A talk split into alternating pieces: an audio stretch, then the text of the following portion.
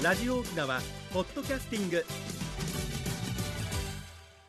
さて新年の1回目ということでね、えーめでたい流歌から行ってみましょうか。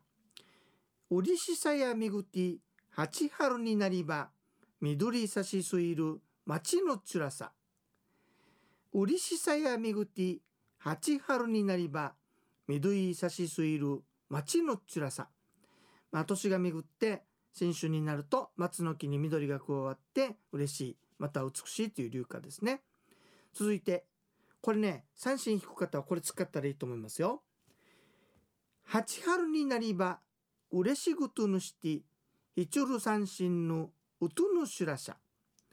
八春になりば嬉しぐとぬしてひちゅる三振のうとぬしゅらしゃ。えー新春になるとめでたい歌詞を乗せて弾く三振の音も楽しい素晴らしいというような歌ですね。さて次がよく聞く歌ね。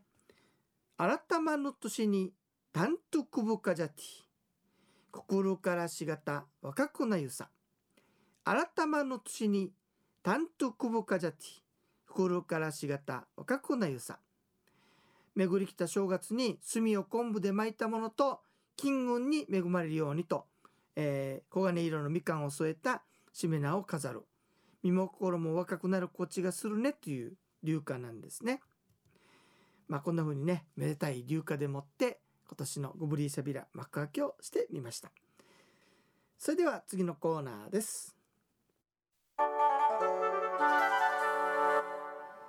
沖縄のなんだ。せっかくなので大和の話になりますが正月の飾りの話してみましょうか。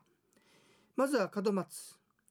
年神様が降りてくる目印として木を立てたのが始まりなんだそうです。神様ってね大晦日終わって正月の新春の最初に降りてくるんですよね。この家家々にね。それが年神様と言います。松はね古くから神が宿ると考えられていたそうで竹はまたまっすぐに節を伸ばすことから長寿を招く縁起物という意味でこの門松は江戸時代頃から始まったそうですね。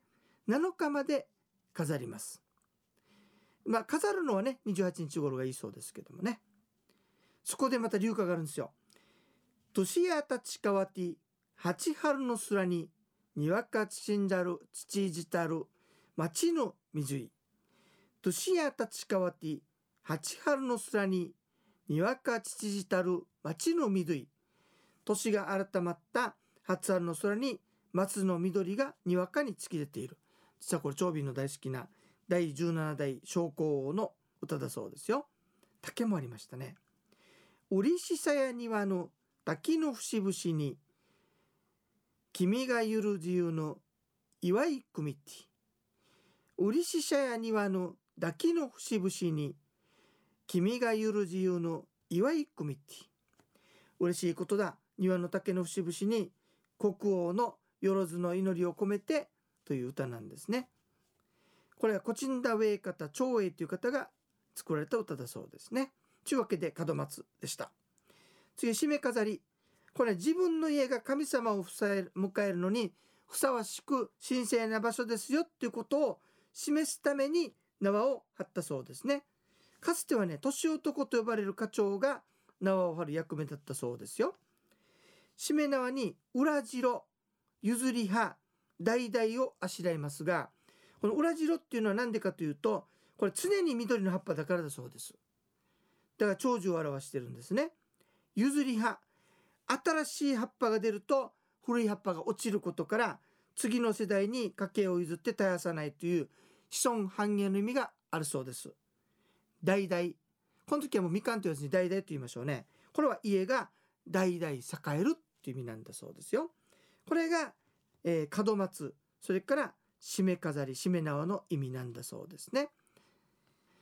さて今度はね、えーおせち料理の話してみましょうか。その前にこれだね鏡餅。まこれ中国で元旦にね硬い餅を食べる習慣にあやかったようで歯固めということで始まるそうです。餅はね晴れの日に神様に捧げる神聖な食べ物として考えられていたんですね。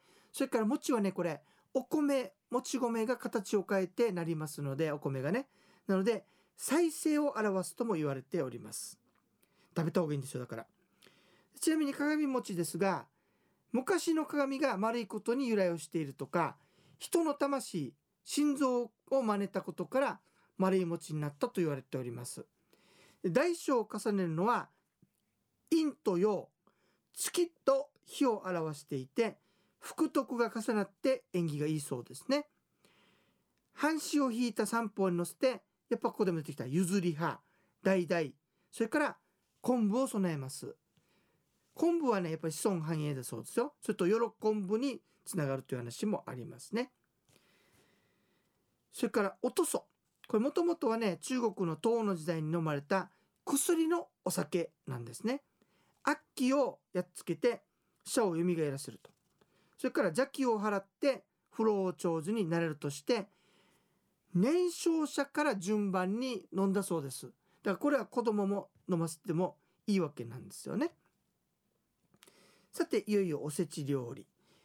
おせちっていうのは季節の変わり目の節句に神様に備えるためのおせち御せち料理だと。これがおせち料理と言われておりますね。で正月の場合は特別に年神様にお供えをするための料理です。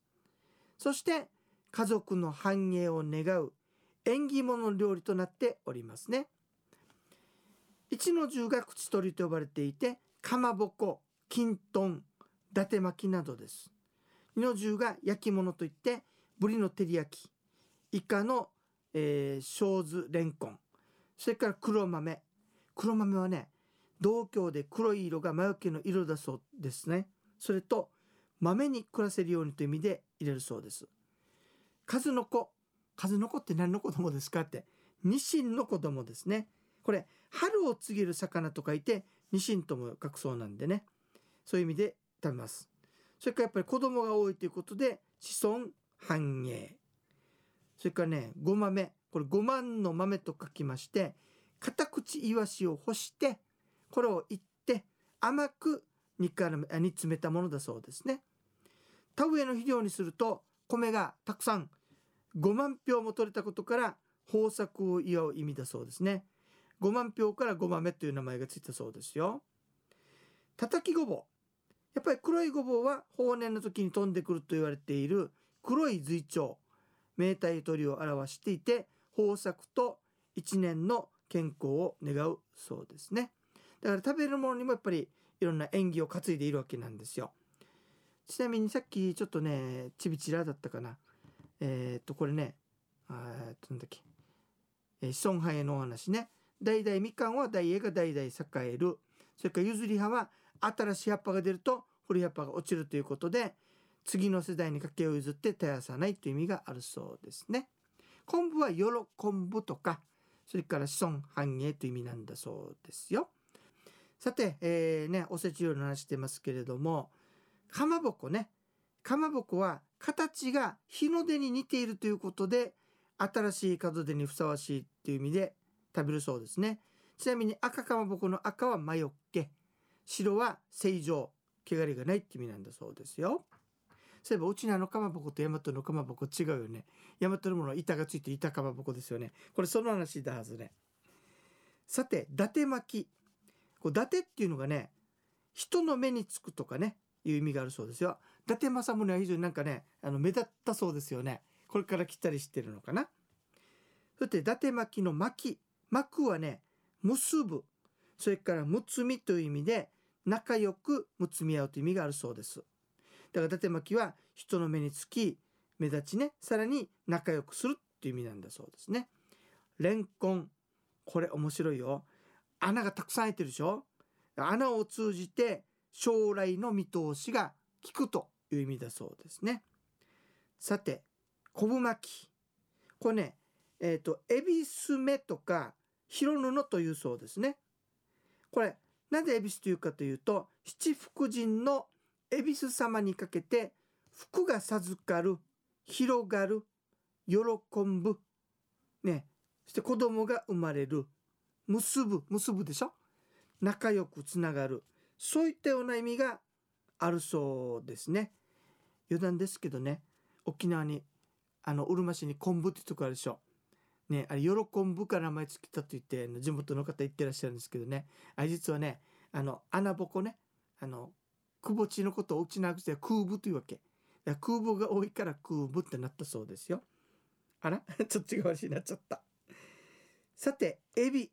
腰を曲げて進むことから老人に例えて長寿ですね。それから脱皮をする。これはもう再生。若水も再生。餅も再生。命が新たに更新していきますよ。って意味なんだそうですね。さてよく出るお雑煮ね。こういろんな地域で変わってるそうですけれども神様に備えた餅をおろして野菜と肉魚などで煮込んで作った料理でいろんなものを混ぜているから雑煮というそうですね。だから必ず餅入ってないといけない。そして餅を食べた方がいいよっていう話ですね。さあ子供たち楽しみなのがおっとしい玉ですよね。これはね実はねもともとは年神様からの贈り物で年神様に備えたお餅をおろして丸くして年少者に最初にあげたのが始まり。だからお年って玉というそうだそうですよ。お金じゃなくて餅だったわけさね。昔の子供たちにとっては年に何回もあることじゃないので大変喜んだということなんでしょうね。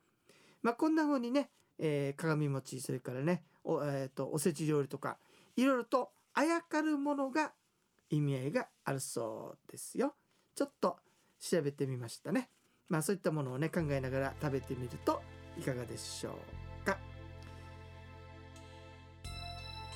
はい、えー、正月のいろんな話するうちには時間がやってまいりました。今年は寅年ですよね。なんかその力強いような感じがしますけれども。寅年の時は何か起こるという話もあるんでね。いいことが起こるように願いつつね番組も頑張っていきたいと思いますけれどもね。あのーぜひね皆さんね聞いてね感想とかねそれはあるいはあのリクエスト結構リクエスト欲しいんですよ。っていうのはね毎回何かけようかなって悩むわけ。これで結構時間食うんでね。あのジャンルも オールジャンルにしましたから、まあ、できるだけうちなもんに限りたいんですけれども、えー、ぜひねあの送っていただければ書けますのでゆたさるぐとうにげえさびらさいそれとこんなこと特集してほしいなっていうのもあるととてもありがたいですね。まあどちらにしろ今年もよろしくお願いいたします。番組のご案内や赤瓦長瓶エイビータン。それではまた来週まで。グブリーサビラ